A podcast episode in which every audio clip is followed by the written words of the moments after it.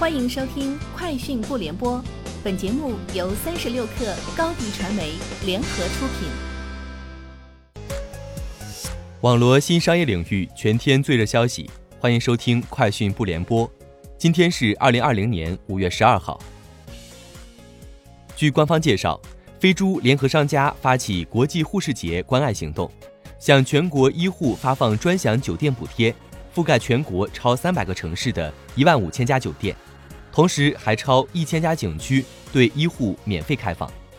对免费提供医护景区的商家，飞猪将给予三个月爱心景区标签；对提供医护人员专属福利的酒店商家，平台将给予流量扶持、优先展示及专题活动等支持。京东物流官方公众号发文表示，目前全国超八成小区已经向京东快递开放，在结合各小区的政策的基础上。京东小哥已在加速恢复上门服务。另外，除了上门服务外，京东快递也在布局快递柜、便民点、星配站、校园派、制配中心和前置仓等。可口可乐公司与中国蒙牛乳业有限公司新设合营企业案在四月二十九号审结。可口可乐中国方面回应称，获准新设的合营企业将在国内生产并销售低温奶产品。双方将在乳制品研发、乳业加工技术、分销渠道等方面合作。截至发稿，港股蒙牛股份涨近百分之二。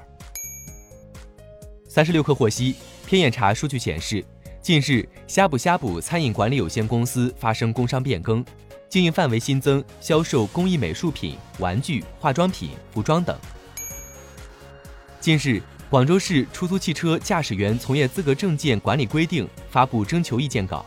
意见稿提到，交通行政主管部门对出租汽车驾驶员违反相关行业管理法律法规的行为实行记分管理，记分周期为每年八月一号至次年七月三十一号。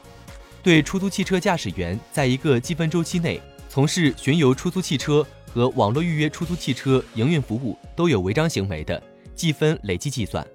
而在一个积分周期内，积分到达一定数值，驾驶员应暂停营运。据 CNBC 报道，迪士尼 CEO 表示，他相信观众对院线电影有很大的积压需求，并确认《花木兰》将遵守首次撤档后重新定下的档期，按照计划在七月二十四号北美上映。七月二十四号也是《花木兰》在全球多地的新档期。迪士尼 CEO 对于该片能按时在世界各地影院上映表示乐观。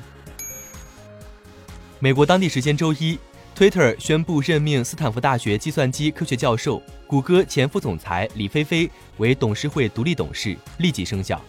此举意味着这家社交媒体公司越来越重视人工智能技术。李飞飞之前曾担任谷歌 AI 和机器学习的首席科学家。以上就是今天节目的全部内容。明天见。欢迎添加小小客微信 xs 三六 kr，加入三十六氪粉丝群。高迪传媒为广大企业提供新媒体短视频代运营服务，商务合作请关注微信公众号高迪传媒。